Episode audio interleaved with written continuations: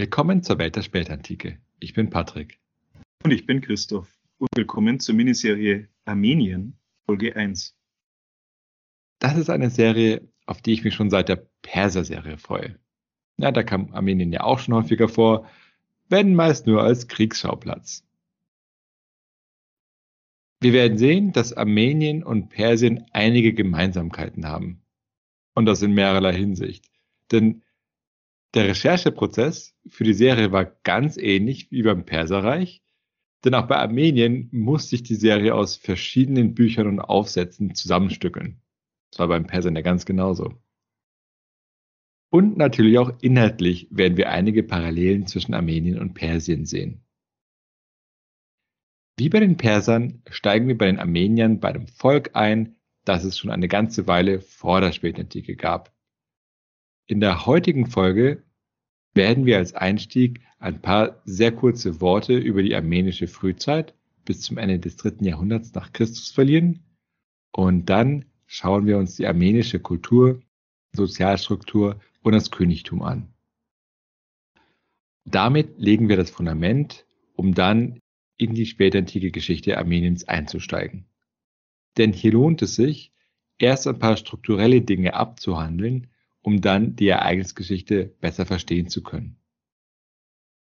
Das erste Mal werden Armenier schriftlich in einer dreisprachigen Inschrift des persischen Großkönigs Darius erwähnt. Der herrschte 522 bis 486 vor Christus. Und in der Inschrift geht es um die Völker, die er beherrscht, und es werden dabei zwei Armenier erwähnt. Der eine ist ein Aufständischer namens Arachja, der beanspruchte, König von Babylon zu sein und, und deshalb wurde von Darius gepfählt. Und der andere ist ein gewisser Dardaschisch, der dem Darius als General diente. Und damit haben wir einen guten ersten Eindruck von den Armeniern bekommen, der sich ein bisschen als roter Faden durch die Geschichte in der Antike zieht. Denn Armenien war stark durch sein Verhältnis zu den Persern und später auch zu den Römern geprägt. Wobei wir eben pro-persische und anti-persische Armenier erleben werden. In das Gebiet, das wir als historisches Armenien kennen, sind die Armenier bereits im 12. Jahrhundert vor Christus eingewandert. Zu diesem Zeitpunkt bestand dort das Reich der Urartu. Im 6. Jahrhundert gerieten sie dann unter die Herrschaft der Perser im Achämenidenreich.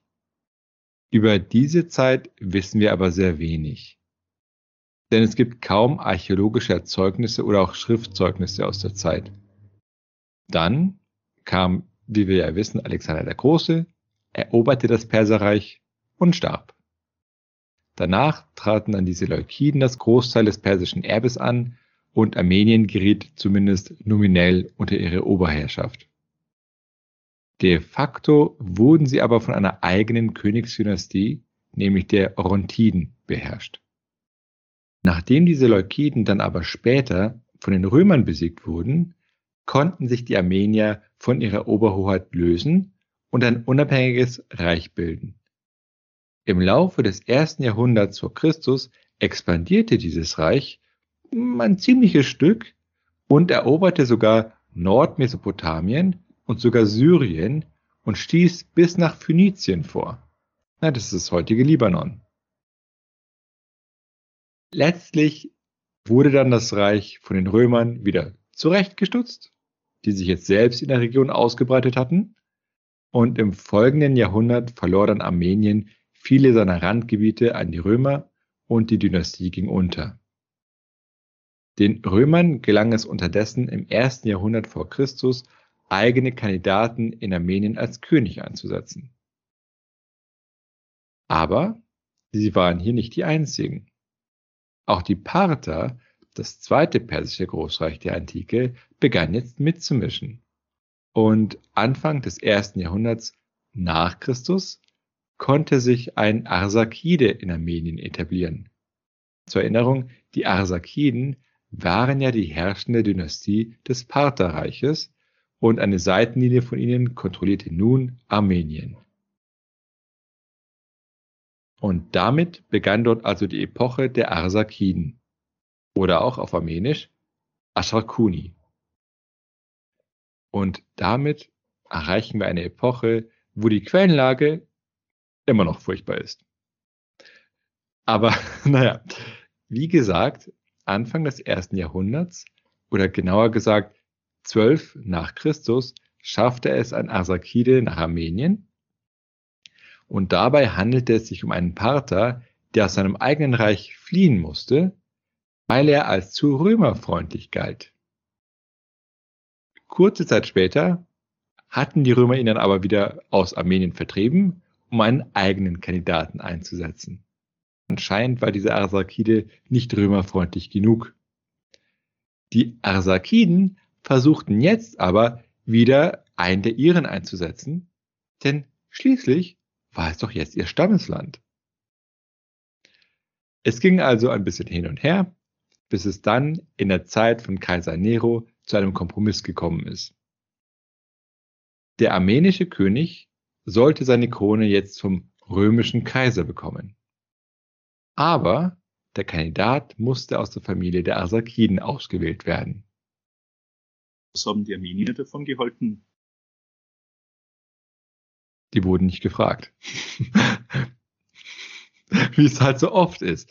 Oder sagen wir es mal so, es gibt natürlich innerhalb Armeniens Parteien, was sie zu dem Zeitpunkt dachten, wissen wir nicht. Denn wie so oft, gerade für diese Zeit, sind die meisten Quellenerzeugnisse von den Römern und die jetzt nicht interessiert, wer es die Armenier dachten. Sie haben sich nur äh, dafür interessiert, was rausgekommen ist.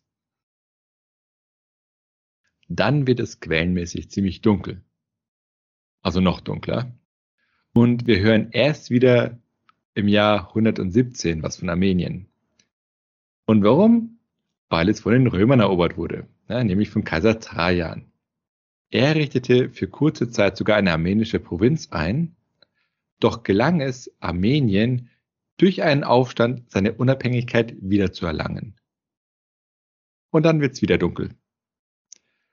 Und zwar so dunkel, dass wir nicht einmal die Namen der armenischen Könige dieser Zeit kennen.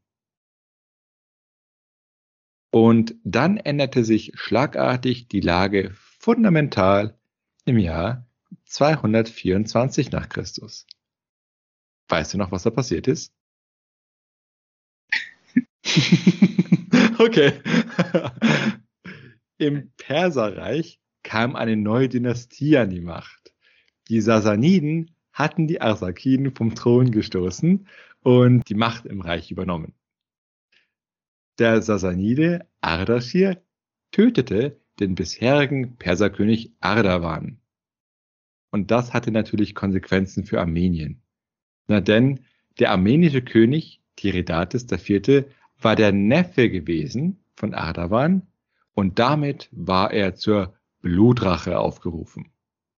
Er mobilisierte also Widerstand gegen die neu emporgekommenen Sassaniden und das hielt Ardashir natürlich ein bisschen beschäftigt.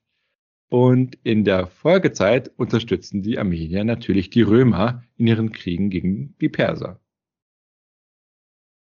Als die Römer dann in den 250er Jahren unter Gordian gegen die Sassaniden verloren hatten, ließen sie auch ihre armenischen Verbündeten im Stich.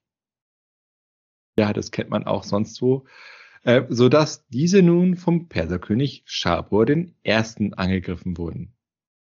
Tiridates floh dann zu den Römern, bekam aber keine weitere Hilfe von ihnen.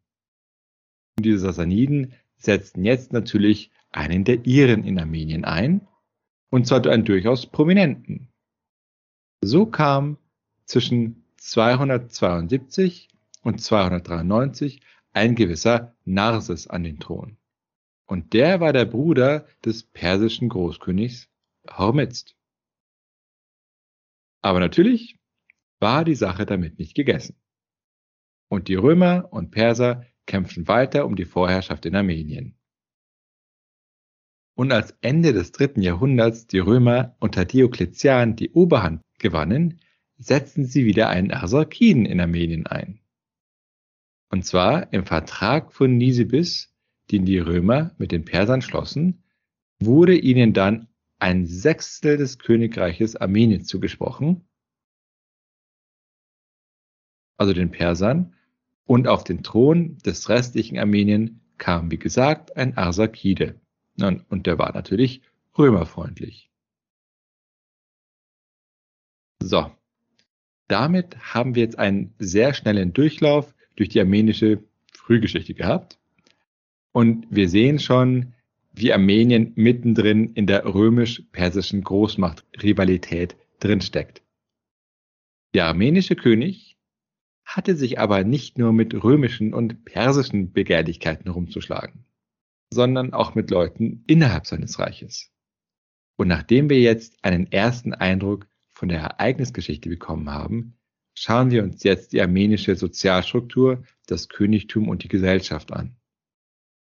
Und diese Themen sind eben nicht nur an sich interessant, sondern sie werden uns auch helfen, die Geschichte Armeniens allgemein besser zu verstehen. Denn die Sozialstruktur und der innere Aufbau des Reiches übten natürlich einen sehr großen Einfluss auf die Politik des armenischen Königreiches aus. Nehmen wir das mal als Stichpunkt. In den Quellen gibt es die Neigung, Armenien als geeintes Königreich darzustellen. Doch die Realität sah deutlich komplizierter aus. Denn diese Darstellung des geeinten armenischen Königreiches stammte von Geschichtsschreibern, die deutlich später geschrieben haben. Und die wollten mit ihrer Darstellung natürlich ein Idealbild zeichnen, um auch ganz bewusst mit diesem Idealbild Politik zu betreiben. Ja, denn Geschichtspolitik ist ja auch wichtig für die herrschende Ideologie immer. In Wirklichkeit war es so, dass die Realität zu dieser Zeit deutlich komplizierter aussah. Ja, so gab es zum Beispiel an der West- und an der Südseite Armeniens armenisch bewohnte Gebiete, die nicht vom König kontrolliert wurden. Also nicht einmal nominell, sondern wirklich gar nicht. Die waren stattdessen einigermaßen unabhängig oder standen unter römischer Kontrolle mit einer gewissen Autonomie. Und auch innerhalb Armeniens sah das Land nicht wirklich geeint aus. Es gab nämlich in der armenischen Geschichte immer Zentrifugalkräfte, die die Macht des Königs untergraben haben und auch die Existenz eines geeinten Staatswesens gefährdet haben. Werfen wir also einen ersten Blick auf diese Zentrifugalkräfte. Die armenische Sozialstruktur und das armenische Königtum waren sehr stark von der persischen Kultur geprägt. Die Zentralgewalt des Königs war sehr schwach ausgeprägt, was bei den Persern tendenziell ebenso war, bis es dann im Perserreich im Laufe der Spätantike unter den Sassaniden ja zu einer stärkeren Zentralisierung gekommen war. Das hatte ich ja in der Perserserie erwähnt. Im Prinzip war der armenische König nur erster unter Gleichen. Neben dem König gab es nämlich noch die Nachara. Das waren lokale Fürsten, die die verschiedenen Landesteile kontrolliert haben. Ihre Macht ergab sich über das Land, das sie kontrollierten, und auch das militärische Potenzial, das sie damit natürlich aufbieten konnten. Und zudem kamen aber noch die besonderen armenischen Besitzverhältnisse, die die Macht der Nachara zementiert haben. Man spricht nämlich oft von einem Feudalismus, der in Armenien geherrscht hatte. Wobei es hier zwei herausragende Punkte gab, die den armenischen Feudalismus vom Feudalismus, den wir aus Westeuropa kennen, unterscheiden. Und zwar war es so, dass nicht ein Individuum Land besessen hat, sondern der gesamte Besitz von Land und allem, was dazugehörte, lag bei der ganzen Familie und der Vorsteher der jeweiligen Familie fungierte als Verwalter dieses Besitzes, aber nicht als sein Eigentümer. Daraus ergibt sich eine starke Stabilität der Besitzverhältnisse und dem König war es kaum möglich, die Macht der Nachara dauerhaft zu beschneiden. Denn normalerweise, na, wenn sagen wir mal, jemand aus der Reihe tanzt, konnte ja zum Beispiel ein römischer Kaiser den Besitz dieses Aufmüpfigen konfiszieren. Ja, und bei Bedarf natürlich auch den Aufmüpfigen hinrichten. Und auch bei den Westgoten hatten wir ja gesehen, wer sich noch erinnert, da waren ja Konfiskationen auch sehr beliebt und wurden bei den Machtkämpfen zwischen König und Aristokraten ausgiebig genutzt. Mussten ja nicht notwendigerweise mal aufmüpfig sein. Ja, stimmt, aber du brauchst zumindest irgendeinen Vorwand als König. Ansonsten ist es zu auffällig. Und die Enteignung des Besitzes eines Nachara war für den armenischen König eben nicht möglich, weil ja dieser aufständische Nachara eben nicht der Eigentümer war, sondern nur der Verwalter. Das heißt, der König konnte natürlich den Nachara bestrafen, aber selbst im Falle einer Hinrichtung konnte er nicht dessen Besitz einziehen. Der Besitz blieb stattdessen bei der Familie des Bestraften. Damit kann der König jetzt nicht so einfach seine eigene Machtgrundlage durch Konfiskationen ausweiten und seine innenpolitische Konkurrenz schwächen. Erst wenn die gesamte Familie das Zeitliche gesegnet hatte, konnte der König sich an ihrem Besitz versuchen. Außerdem machte sich damit ja schnell richtige Feinde. Genau, denn zwar könnte man jetzt sagen, okay, töten wir halt gleich die ganze Familie, aber das ist ja sehr, das erzeugt ein Legitimationsproblem. Denn der König, ja, wir, wir stellen uns einen König mal mächtig vor, aber der kann ja nicht einfach alles machen, was er will. Ja, er ist ja auch immer daran gebunden, was als legitim angesehen wird. Und wenn er jetzt einen bestraft, der sagen wir mal einen Aufstand anfacht, war es natürlich angemessen, ihn hinzurichten. Aber jetzt die gesamte Familie zu enteignen, wenn sie jetzt nicht alle involviert waren, na, das wurde nicht akzeptiert. Und das würde eben, wie du gesagt hast, sehr schnell alle anderen Archare auf den Plan rufen. Denn die würden sich selbst natürlich bei einem solchen königlichen Verhalten äh, sehr schnell als gefährdet ansehen.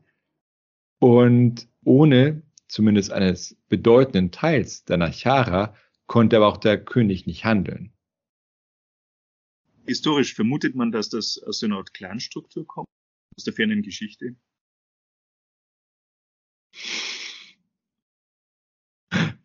Ich überlege gerade, was ich jetzt antworten soll.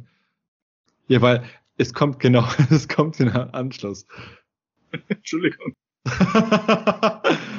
ähm, die zweite Besonderheit der armenischen Sozialstruktur war, dass die hohen Ämter des Staates erblich waren.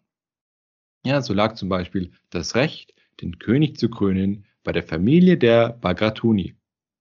Das Amt des Sparapets lag bei der Familie der Mamikonian. Das Sparapet, das war das oberste militärische Amt. Und was für ein Gewicht das oberste militärische Amt entfalten konnte, hatten wir ja auch schon öfters bei den Römern gesehen, mit ihren mächtigen Heermeistern. Und jetzt stell dir vor, Du kannst die Macht der Familie des Herrmeisters nicht brechen. Und diesen Namen, den ich gerade genannt hatte, Mamikonian, den könnt ihr euch merken. Denn der Einfluss dieser Familie zieht sich durch die gesamte armenische Geschichte in der Spätantike. Dann gab es noch das Amt des Hazarapet. Ja, und das, hier ging es um die Aufsicht über die Landbevölkerung und dieses Amt lag bei der Anzitene-Familie, ging aber später, Mitte des vierten Jahrhunderts, auf die Gnunis über. Die Ämter wurden patrilinear vererbt. Der nächste Mann erbte dann das Amt, egal wie weit er von der Hauptlinie der Familie entfernt war. Gab es keinen, konnte auch eine Frau der Familie erben. In diesem Fall ging das Amt dann an den Ehemann der entsprechenden Frau. Und da sieht man, wieso es so schwer für die Könige war, ihre eigene Macht auf Kosten der Nachara auszuweiten. Und die Erblichkeit des Amtes war übrigens so stark ausgeprägt, dass die Eignung des Kandidaten für das Amt irrelevant war. Also fast so wie heute. Aber nur fast. Bestimmte Amt denkst du denn jetzt? Ach, ich glaube an jedes. Ähm, das, das ist ja, man muss, also Vetternwirtschaft, das gibt es ja, glaube ich, auf allen Ebenen. Eine Konstante der Geschichte. Genau. so gab es zum Beispiel den Fall, dass das Amt des Sparapet an einen gewissen Artavast Mamikonian ging, obwohl er zum Zeitpunkt des Antritts seines Amtes noch ein kleines Kind war. Damit konnte er offensichtlich kein Heer führen, bekam das Amt aber trotzdem. Aber dann wurde es ja wahrscheinlich von seinem Vormund ausgeübt. Genau.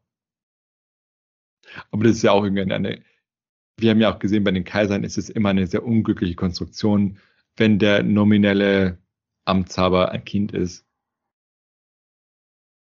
Jetzt ist natürlich die Frage, was waren überhaupt die Pflichten dieser Nachara? Ja, die können nicht einfach nur Macht haben, irgendwas müssen sie ja dafür tun.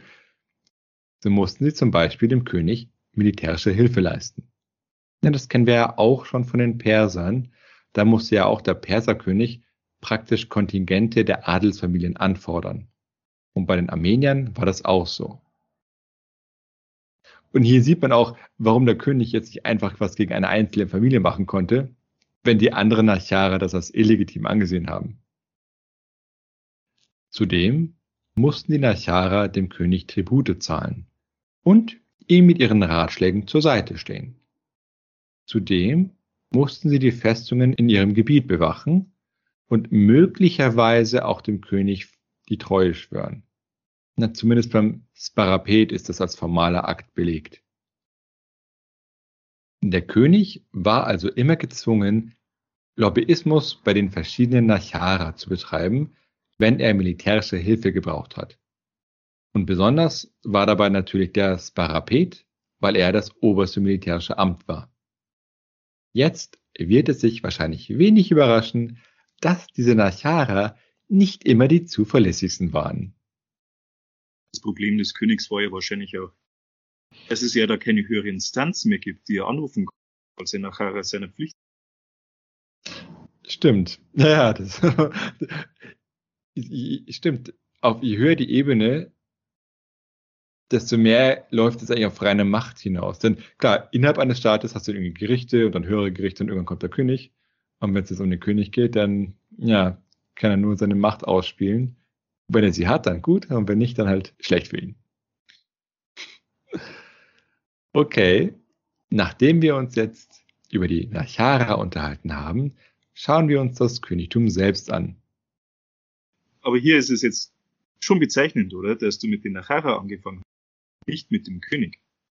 Äh, genau, genau, denn die Nachara waren als Größe wichtiger und Spoiler auch langlebiger als der König jeder König. Als das Königtum an sich. Aber okay. Jetzt schauen wir uns den König an. Der König besaß natürlich auch sein eigenes Land und sein Besitz machte in etwa zwei Siebtel des gesamten Königreiches aus. Und sein Stammland war dabei Ayrarat. Dieses Land konnte er für seine Einnahmen heranziehen und das heißt, er hatte durchaus eine eigene Machtbasis. Aber diese fußte eben auf seine eigene Hausmacht und nicht auf seine Stellung als König. Oder weniger auf seine Stellung als König. Und das kann man vielleicht so ein bisschen mit den Habsburgern vergleichen. Die hatten ja auch jahrhundertelang die Kaiserkrone des Heiligen Römischen Reiches inne, die jetzt aber mit der Zeit nicht mehr so wahnsinnig viel wert war. Dementsprechend war ja dann auch das Rückgrat ihrer Macht eben nicht das Kaisertum, sondern ihr angestammter Familienbesitz ja, und ihre Eroberungen. Also praktisch Österreich, Böhmen, dann Ungarn, Niederlande und so weiter. Und die Erblichkeit der armenischen Ämter, die ich bereits angesprochen hatte, erstreckte sich natürlich auch auf das Königtum. Und nachdem die Arsakiden erstmals auf den armenischen Thron gesetzt wurden, blieb das Amt immer im Besitz der Familie wenn man eben sieht, wie stark die Vererbung von Ämtern in der armenischen Gesellschaft verankert war, sieht man auch, dass dies durchaus einen stabilisierenden Faktor auf das Königtum ausüben konnte. Zwar konnte es natürlich auch Streit innerhalb der Familie der Arsakiden geben, doch konnte keiner außerhalb der Familie den Thron anstreben. Also ähnlich war es ja auch bei den Sasaniden später. Zu Streitigkeiten bei den Arsakiden und unterschiedlichen politischen Positionen werden wir dann im Verlauf der Serie Beispiele sehen. Das ging dann so weit, dass der Thron praktisch mit der Familie der Arsakiden gleichgesetzt wurde. Und selbst in Zeiten, in denen die Römer Armenien dominierten, setzten sie keine andere Familie auf den armenischen Thron, obwohl die Arsakiden zumindest über Familienbande mit den Persern verbunden waren. Das hieß jetzt nicht, dass sie immer mit den Persern verbündet waren. So haben sich die Arsakiden ja eben lange Zeit durchaus an den Römern orientiert. Doch ist es trotzdem durchaus kurios, dass die Römer es nicht für nötig oder für möglich gehalten hatten, ein anderes Geschlecht dort einzusetzen. Wie sehr waren die Armenier jetzt denn eigentlich vom Römischen Reich abhängig? Das hing von der Zeit ab. Also unter Diokletian, also als der siegreich war gegen die Perser, waren die Römer dominanter. Also sagen wir es mal so, ähm, imperiale Macht konzentriert sich vor allem auf die Steuerung von der Außenpolitik von Nachbarländern. Ja, die inneren Verhältnisse, ja, meint, das interessiert den, Kaiser nicht. Aber solange die zumindest mit den Römern immer verbündet bleiben, zum Beispiel. Und um die Zeit mit Diokletian haben die Römer, wie gesagt, fünf Sechstel kontrolliert, während nur ein Sechstel ja an die Perser ging. Okay, zurück zum Königtum und seinen Ressourcen. Die Aufsicht über seinen Besitz, seine Gewänder, Festungen und Schätze hatte wohl ein Kämmerer bzw. ein Eunuch. Die Könige besaßen dabei nicht nur Festungen in ihrem eigenen Gebiet, sondern auch auf den Gebieten der Nachara, die sie, wie gesagt, bewachen mussten. Die Einnahmen des Königs bezogen sich dann aus Tributen oder Beute. Und der Anteil des Königs bei der Beute belief sich wohl auf ein Fünftel. Zudem gab es natürlich auch Steuern, die er auf sein eigenes Land erheben konnte. Und neben den ländlichen Gebieten gab es noch die Städte mit ihrem Handel. Den versuchten die Könige zwar durchaus zu fördern, insgesamt aber gründeten die Arsakiden keine weiteren Städte, sondern beäugten diese immer mit einer gewissen Skepsis. Bei den Sassaniden zum Beispiel sah das ja anders aus. Ja, die waren sehr städtefreudig, was Gründungen anging. Ferner gab es noch große Heiligtümer, die durch das zugehörige Tempelland versorgt wurden, und besonders große Heiligtümer wurden dabei mit Mauern befestigt. Der König besaß auch einen Königsrat, wie es sich gehört, und ich hatte ja gesagt, dass die Nachara dem König mit ihrem Ratschlag zur Seite stehen mussten. Und zu diesem Zweck mussten sie natürlich an den Hof zu diesem Rat und dadurch, dass der König sie an den Hof rufen konnte, beziehungsweise versuchen konnte, sie an den Hof zu binden, konnte er sie unter seine Aufsicht stellen, um sie zumindest ein bisschen zu kontrollieren. Umgekehrt konnten die Nachara wiederum natürlich ebenfalls Einfluss auf den König ausüben. Ich stelle mir gerade vor, wenn die Ministerien jetzt würden. oh Gott. Ja, ja, damit sich fragen, wie attraktiv wäre denn das Kanzleramt noch?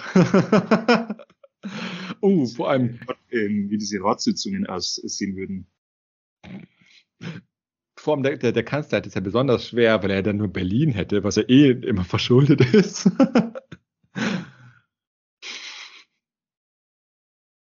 also eine, eine solche Struktur ist eigentlich für den Bürgerkrieg prädestiniert. Also wenn man sich mal überlegt. also im Prinzip sorgen solche Gremien für gegenseitige Kontrolle. Wie sich das dann ausprägt und welche Größe sich dabei dann stärker durchsetzt, hängt dabei vom Einzelfall ab. Zudem hatte der König natürlich das Recht, die Nachara bei Fehlverhalten zu bestrafen. Er durfte dadurch auch Gebiete konfiszieren, auch wenn das wegen der armenischen Eigentumsordnung in der Praxis eher schwer war. Und es war das Recht des Königs, die Nachfolge der Nachara zu überwachen. Das heißt, der König war also jetzt relativ schwach, aber jetzt nicht gleich machtlos. Auf ideologischer Ebene besaß der armenische König auch eine besondere Ehre, die ihn von den anderen Nachara abhob. Das war das Chwarna. Ja, diejenigen, die schon unsere Perser-Serie gehört haben, werden sich noch erinnern. Das war ein besonderer metaphysischer Glanz, der den König umgab, und er verhalf ihm auch zum Erfolg und verlieh ihm eine besondere Legitimität. Also hier sieht man wieder die starken Parallelen zur persischen Kultur. Der armenische König trug auch genau wie der persische Großkönig den Titel Bruder der Sonne und des Mondes. Und im Hofzeremoniell war vorgesehen, dass wenn der Perserkönig und der Armenierkönig zur zeremoniellen Gelegenheit zusammentrafen, sie beide die gleiche Robe trugen, sowie das gleiche Diadem und sie auch auf demselben Sofa Platz genommen haben. Also hier sieht man auch die besondere Beziehung, die Armenien und Persien miteinander hatten. Das kam womöglich auch daher, dass Armenien eben seit den nachchristlichen Jahrhunderten wie das Perserreich von den Arsakiden regiert wurde. Also von der Theorie her sehen sich beide Könige als ebenbürtig. Du meinst, weil sie beide Brüder sind? Und weil ja. sie die gleichen. Ja, ja, das ist eigentlich sehr interessant, wenn man gleichzeitig dieses unglaubliche Mächte-Ungleichgewicht betrachtet. Aber ideologisch war Armenien was Besonderes einfach. Ich vermute, das hat auch was damit zu tun, dass ja die Parther die, äh, und dann eben die Armenier beide von den Arsakiden beherrscht wurden und dass es deswegen natürlich die, eine intime Beziehung da war. Und da war das Wort Bruder dann tatsächlich auch verwandtschaftlich gemeint. Aber stimmt, es schwingt natürlich politisch auch einiges mit, was sehr besonders ist. Wobei dann Armenien natürlich nur der kleine Bruder war, der nicht viel zu sagen hatte. Wir hatten ja schon gesehen, dass es in vielen Bereichen Parallelen gab zwischen der armenischen und der persischen Gesellschaft. Das grundsätzliche Verhältnis zwischen König und den Fürsten oder auch die Klassen, in die die Gesellschaft unterteilt war. Ja, das war in Persien und Armenien gleich. Der Rang eines Aristokraten hing dabei von der Zahl seiner Truppen ab. Oder um genauer zu sein, seiner Kavallerie. Die königliche Gunst hat womöglich auch eine Rolle gespielt. Zudem haben viele aristokratische Häuser stolz auf ihre iranischen Wurzeln hingewiesen. Und das Königshaus der Asakiden war ja ebenfalls ursprünglich aus Persien. Auch die Erblichkeit von Ämtern war ebenso für Persien typisch, während das zum Beispiel im Römischen Reich fremd war. Zwar gab es dort auch sowas wie Beamtendynastien in der Verwaltung, wo jetzt ein Sohn auf den Vater folgen konnte, oder es gab auch Fälle, wo ein Neffe eines Bischofs sein Nachfolger wurde. Doch war die Wurzel dafür gewöhnlicher Nepotismus, hatte aber keine Grundlage im Gesetz oder im Erbrecht. Also ein Beamter hätte jetzt nicht rechtlich geltend machen können, dass ihm ein Amt zusteht, weil es schon sein Vater hatte, während es in Armenien und Persien durchaus der Fall war. Historisch kommt das vielleicht noch aus Zeit der Republik. Klienten ja in wählbar waren. Die Vorstellung, diese Denkweise, dass das Amt nicht so versteht.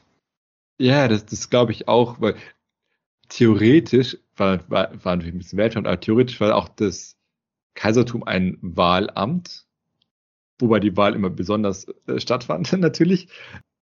Aber ja, das ist auch etwas, was das Römische Reich sehr besonders macht im Vergleich zu anderen Reichen, zu Königreichen in Europa, Persien oder auch China.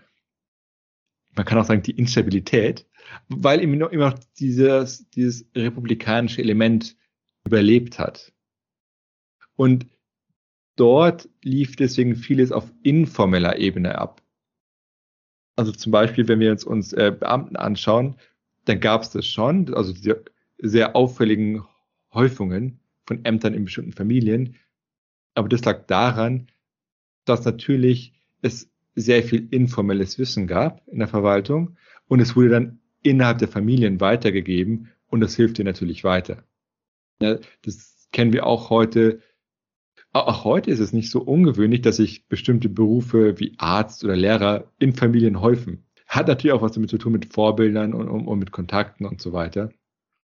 Also im Römischen Reich war das, lief das über die Ebene ab und das kam, ja, ich, ich glaube auch wirklich vom Republikanischen her, wo es auch keine derart starke Anspruchshaltung gab.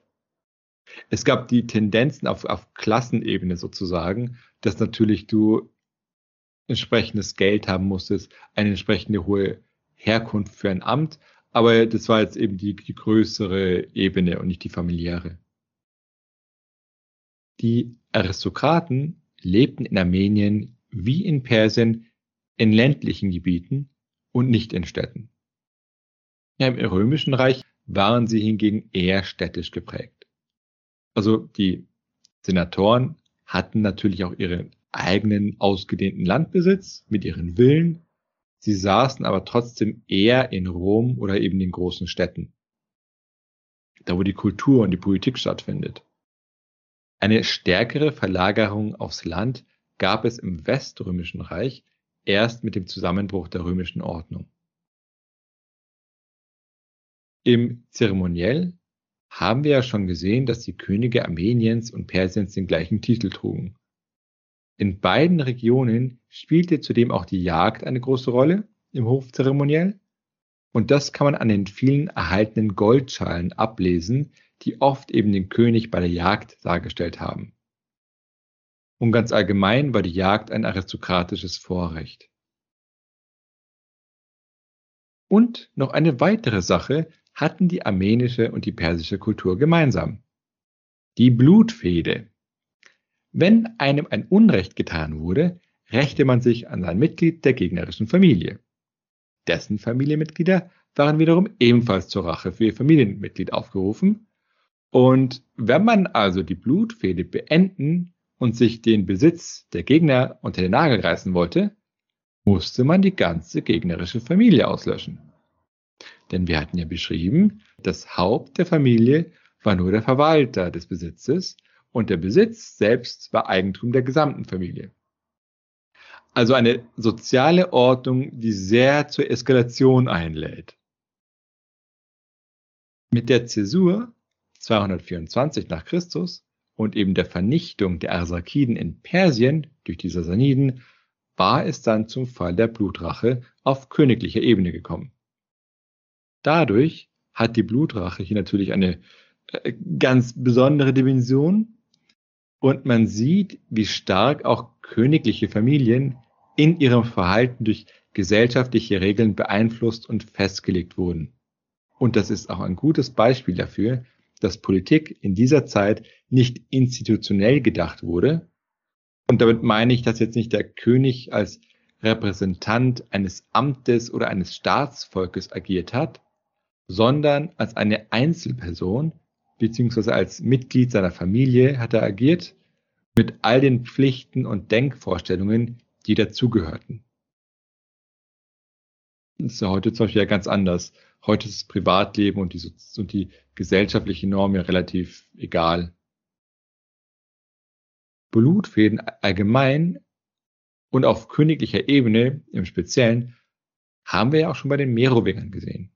Da war ja auf königlicher Ebene das Beispiel Königin Brunichild, die ja verpflichtet war, den Tod ihrer Schwester Galswind durch die Hand des Königs Chilperich und seiner geliebten Fredegunde zu rächen. Und ich frage mich, ob bestimmte soziale Strukturen solche Praktiken begünstigen. Ja, denn bei den Merowingern hatte sich ja auch ein Feudalismus entwickelt. Die Aristokraten zogen ans Land und weg von den Städten. Wie wir auch gesehen hatten, hatte sich viel Weiberei auch bei den christlichen Merowingern na doch eine Weile gehalten. Viel Weiberei, das klingt nach einem Satz, den du da gelesen hast. Ah, das, ah, das, der Ausdruck ist nicht so selten. ja, aber ist der Aufsatz vielleicht? oh, das weiß ich gar nicht jetzt so spontan. Ach, du meinst, weil ich nicht Polygamie gesagt habe. Klingt im Aufsatz aus dem 19. Jahrhundert. Ach, ach, auch im 20. liest man das. Ah, ich weiß noch, bei, bei den ähm, Mazakiten, äh, Mazakismus hatte ich ähm, auch von der Weibergemeinschaft. gelesen. Statt Frauengemeinschaft auch dasselbe Wort. 16. Jahrhundert dann eher. Ich glaube, es war es in 80ern oder so. Also gar nicht so lange her. Ich frage mich, ob das aristokratische Clanstrukturen begünstigt hat und im Gegenzug, ob Clanstrukturen stärker zu Phänomenen wie Blutfäden führen. Ich sollte da, glaube ich, mal recherchieren. Das könnte vielleicht eine gute Bonusfolge sein. Ist auch allgemein ein, ein interessantes soziologisches Phänomen, sowas. Religion hat wahrscheinlich damit auch was zu tun. Hm, ich will gerade. Ja, hm, ich würde. Ich bin nicht sicher. Also, hm. Spontan würde ich Nein sagen, aber ich will, ich, ich, ich, ich werde es recherchieren. Ich schreibe es mir auf, dass ich es recherchiere. Bei diesen Beispielen, die ich gerade genannt hatte, mit den starken Parallelen zwischen Persien und Armenien, ist aber nicht ganz klar, ob jetzt die armenische Gesellschaft von der persischen beeinflusst wurde oder ob sie vielleicht einfach aber nur gemeinsame Wurzeln hatten. Ja, denn diese Praktiken, gerade diese sozialen Strukturen, gingen sehr weit in die Vergangenheit zurück und müssen nicht unbedingt erst von außen, also aus Persien, importiert worden sein. Insgesamt kann man aber sagen, dass die armenische Gesellschaft und Kultur der persischen deutlich ähnlicher war als der römischen. Und dementsprechend blieb den Römern Armenien auch immer fremd. Auch als unter Trajan kurzzeitig ja ganz Armenien erobert wurde, oder auch als einzelne armenische Landesteile dann später von den Römern annektiert wurden, hat man das Land immer als fremd angesehen und für die meiste Zeit diesem Gebiet noch eine gewisse Autonomie zugestanden. Interessant ist, dass es in armenischsprachigen Quellen aber die Tendenz gibt, den persischen Einfluss klein zu reden. Und das, obwohl die Gemeinsamkeiten so stark ausgeprägt sind, also eigentlich sehr auffällig ausgeprägt sind. Und das habe ich jetzt erstmal ausgelassen. Selbst im sprachlichen Bereich sieht man ebenfalls sehr viele persischen Einflüsse. Also zum Beispiel gibt es sehr viele persische Wörter in der armenischen Sprache. Wieso haben denn die armenischen Quellen dann so ein Problem, einen Einfluss zuzugeben? Ich vermute, das liegt wahrscheinlich an der Zeit und dem Milieu, in dem diese Quellen entstanden sind. Also ähnlich wie im Fall, oh, dass Armenien eher geeint dargestellt wird. Denn diese Quellen stammen aus dem fünften Jahrhundert und sind im kirchlichen Bereich entstanden. Und dort hatte man verstärkt das Bedürfnis, sich von Persien abzugrenzen. Denn zum einen ging es darum, jetzt die armenische Autonomie innerhalb des persischen Staates zu behaupten, ja, weil sie später erobert wurden. Und zum anderen hat man den religiösen Gegensatz zwischen dem christlichen Armenien und dem zoroastrischen Persien betonen wollen. Also wieder mal eine besondere ideologische Ausrichtung der Quellen, die man immer mit der Arbeit mit Texten berücksichtigen muss. Die ideologische Ausrichtung der armenischen Quellen hat sich übrigens nicht nur am Verhältnis zu Persien gezeigt weil eben dieses geeinte Armenien so im Mittelpunkt stand, sind auch die Nachara nicht sehr gut weggekommen in den armenischen Quellen und wurden oft als besonders verräterisch dargestellt, weil eben das eigenständige Handeln der Nachara dem Ideal eines geeinten Armenien abträglich waren. Und, und die Autoren dieser Quellen hätten sich eher dieses Ideal gewünscht, weswegen jeder gebrandmarkt wurde, tendenziell der dem Ideal nicht entsprochen hat. Aber mit den religiösen und politischen Verhältnissen der Zeit werden wir uns dann in den kommenden Folgen beschäftigen. Okay, das war die erste Folge unserer Serie zum spätantiken Armenien. Wir hoffen, ihr habt einen guten ersten Eindruck dieser Kultur bekommen und seid jetzt neugierig auf die Ereignisgeschichte. In der nächsten Folge beschäftigen wir uns dann knapp mit der Ereignisgeschichte der ersten nachchristlichen Jahrhunderte, über die wir aber leider nur wenig wissen, und werfen dann einen genauen Blick auf die Christianisierung Armeniens. Und dabei schauen wir uns den Verlauf der Christianisierung an, einige wichtige Faktoren und was das für das Land und seine Gesellschaft bedeutet hat. Also dann, wir hoffen, die Folge hat euch gefallen. Dann lasst doch ein Like da oder ein Abo bei YouTube oder Patreon oder ein Trinkgeld bei Coffee. Bis zur nächsten Folge. Bis zur nächsten Folge.